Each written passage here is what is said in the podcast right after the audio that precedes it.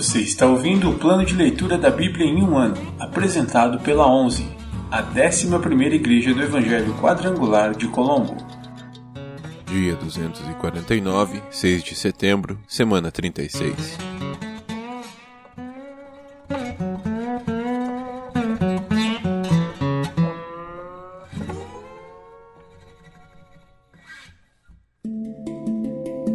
Novo Testamento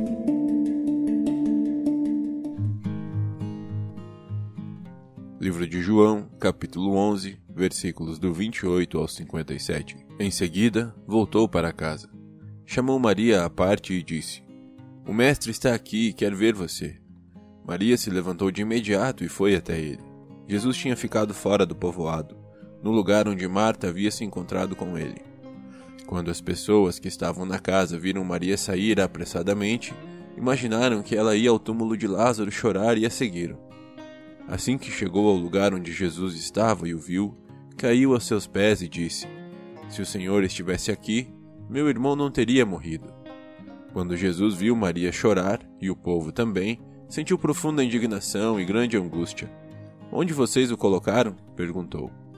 Eles responderam: Senhor, venha e veja. Jesus chorou. As pessoas que estavam por perto disseram: Veja como ele o amava. Outros, porém, disseram: Este homem curou um cego. Não poderia ter impedido que Lázaro morresse?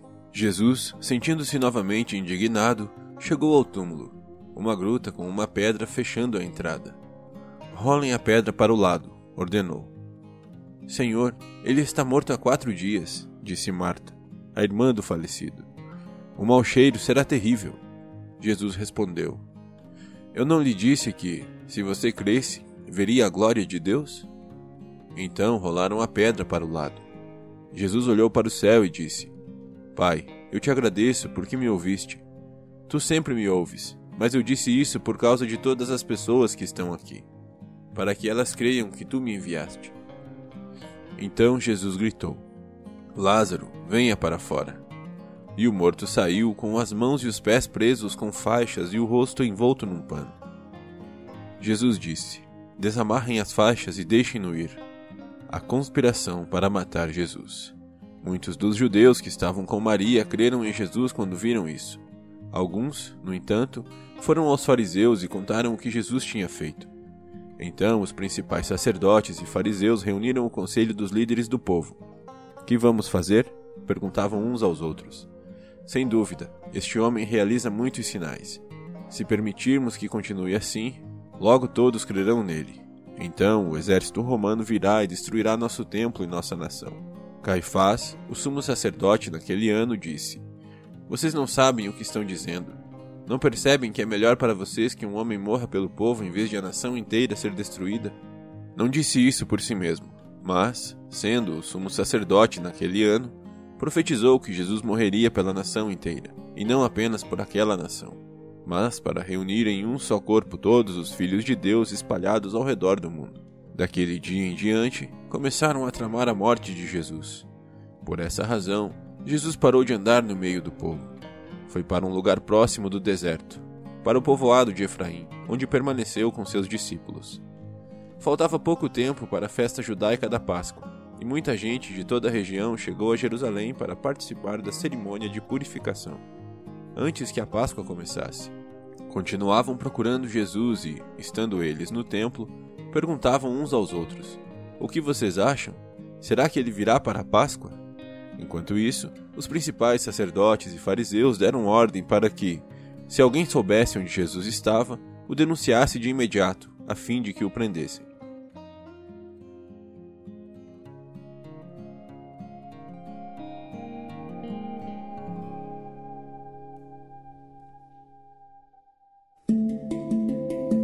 Antigo Testamento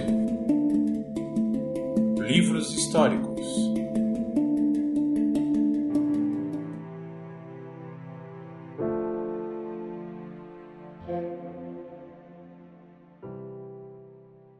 Segundo o livro das Crônicas, capítulo 12. O Egito invade Judá.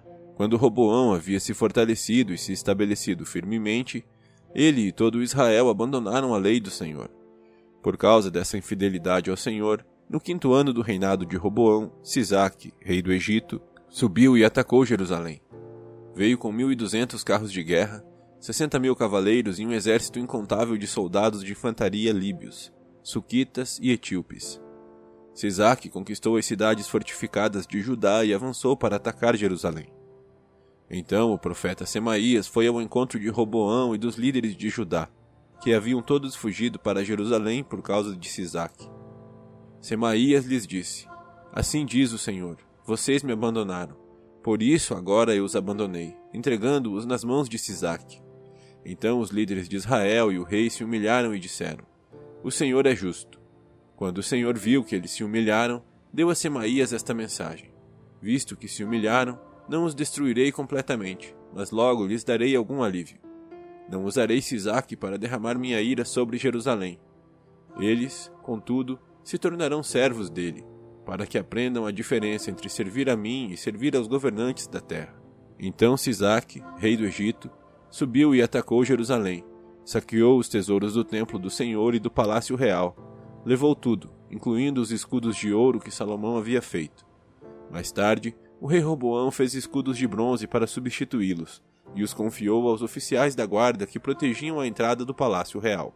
Sempre que o rei ia ao templo do Senhor, os guardas levavam os escudos e, em seguida, os devolviam à sala da guarda. Porque Roboão se humilhou, a ira do Senhor se afastou dele, e ele não foi completamente destruído. Ainda havia coisas boas na terra de Judá. Resumo do reinado de Roboão. O rei Roboão se estabeleceu firmemente em Jerusalém e continuou a reinar. Tinha 41 anos quando começou a reinar, e reinou por 17 anos em Jerusalém, a cidade que o Senhor havia escolhido dentre todas as tribos de Israel como lugar para o seu nome. A mãe de Roboão se chamava Naamá e era de Amon. Ele foi um rei perverso, pois não buscou o Senhor de todo o coração. Os demais acontecimentos do reinado de Roboão, do início ao fim, estão anotados no registro do profeta Semaías, e no registro do vidente Ido, que fazem parte do registro genealógico. Houve guerra constante entre Roboão e Jeroboão. Quando Roboão morreu e se reuniu a seus antepassados, foi sepultado na cidade de Davi. Seu filho Abias foi seu sucessor. Segundo o livro das Crônicas, capítulo 13. A guerra entre Abias e Jeroboão. No 18º ano do reinado de Jeroboão em Israel, Abias começou a reinar em Judá. Reinou por três anos em Jerusalém. Sua mãe se chamava Maaca e era filha de Uriel, de Gibeá. Houve guerra entre Abias e Jeroboão. Judá, sob o comando do rei Abias, foi à batalha com 400 mil de seus melhores soldados e Jeroboão reuniu 800 mil dos melhores soldados de Israel. Quando o exército de Judá chegou à região montanhosa de Efraim, Abias ficou em pé no alto do monte Zemaraim e gritou para Jeroboão e todo Israel: Ouçam-me, não sabem que o Senhor, o Deus de Israel, fez uma aliança permanente com Davi e deu o trono de Israel a seus descendentes para sempre? Mesmo assim, Jeroboão, filho de Nebate, servo de Salomão, filho de Davi, rebelou-se contra seu senhor. Homens desocupados e perversos se juntaram a ele e conspiraram contra Roboão, filho de Salomão, quando ele era jovem, inexperiente e incapaz de enfrentá-los. Vocês acreditam, de fato, que podem resistir ao reino do Senhor que ele entregou aos descendentes de Davi? Seu exército é enorme, e vocês têm os bezerros de ouro que Jeroboão fez para serem seus deuses. No entanto, expulsaram os sacerdotes do Senhor, descendentes de Arão, e os levitas e nomearam seus próprios sacerdotes, como fazem as outras nações. Qualquer um que se apresente com um novilho ou sete carneiros para ser consagrado pode se tornar sacerdote de seus falsos deuses. Quanto a nós, o Senhor é nosso Deus, e não o abandonamos. Somente os descendentes de Arão servem ao Senhor como sacerdotes, e somente os levitas os ajudam em seu trabalho. Eles apresentam holocaustos e incenso aromático ao Senhor todas as manhãs e todas as tardes. Colocam os pães da presença sobre a mesa sagrada e todas as tardes acendem o candelabro de ouro. Nós seguimos as instruções do Senhor, nosso Deus, mas vocês o abandonaram. Podem ver, portanto, que Deus está conosco. Ele é nosso líder. Os sacerdotes dele tocam as trombetas e nos conduzem à batalha contra vocês. Ó israelitas, não lutem contra o Senhor, o Deus de seus antepassados, pois não serão bem-sucedidos. Enquanto isso, Jeroboão tinha mandado uma parte de seu exército dar a volta por trás do exército de Judá, formando uma emboscada. Quando os homens de Judá perceberam que eram atacados pela frente e por trás, clamaram ao Senhor. Então os sacerdotes tocaram as trombetas, e os homens de Judá gritaram. Ao som desse brado de guerra, Deus derrotou Jeroboão e dispersou todo Israel diante de Abias e do exército de Judá. Os israelitas fugiram dos soldados de Judá, e Deus os entregou em suas mãos. Abias e seu exército lhes infligiram grandes perdas. Quinhentos mil dos melhores soldados de Israel foram mortos naquele dia. Nessa ocasião, portanto, o exército de Judá derrotou os israelitas, pois confiou no Senhor, o Deus de seus antepassados. Abias e seu exército perseguiram os soldados de Jeroboão e conquistaram as cidades de Betel, Gesana e Efron, e os povoados ao redor. Jeroboão, rei de Israel, não recuperou seu poder enquanto Abias viveu. Por fim, o Senhor feriu Jeroboão e ele morreu. Enquanto isso, Abias de Judá se tornou cada vez mais poderoso. Casou-se com 14 mulheres e teve 22 filhos e 16 filhas. Os demais acontecimentos do reinado de Abias, incluindo suas palavras e seus atos, estão registrados no comentário do profeta Ido.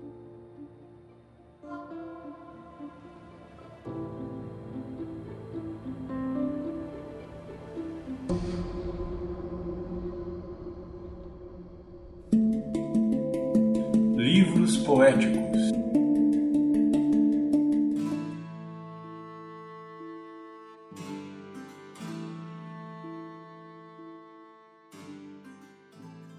Livro dos Salmos, capítulo 76 Ao regente do coral, Salmo de Asaf, para ser acompanhado com instrumentos de corda.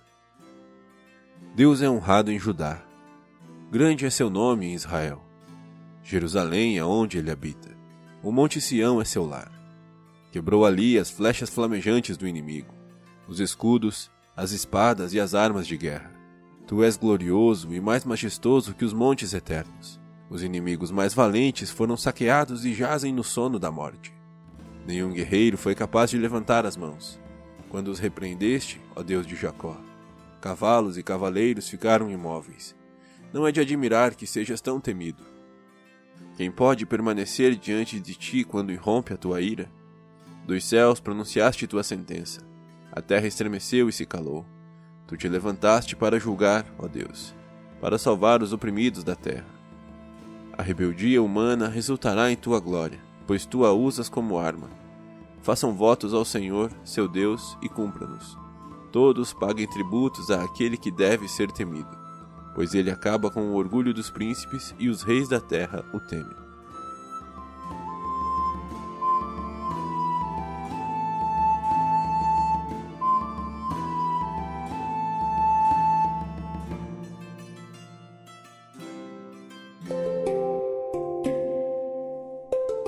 Versículo da semana.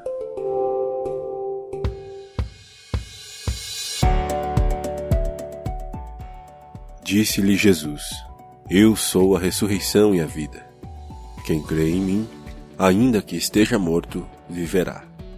João 11, 25 Disse-lhe Jesus: Eu sou a ressurreição e a vida. Quem crê em mim, ainda que esteja morto, viverá. João 11, 25 Disse-lhe Jesus: Eu sou a ressurreição e a vida. Quem crê em mim, ainda que esteja morto, viverá. João 11, 25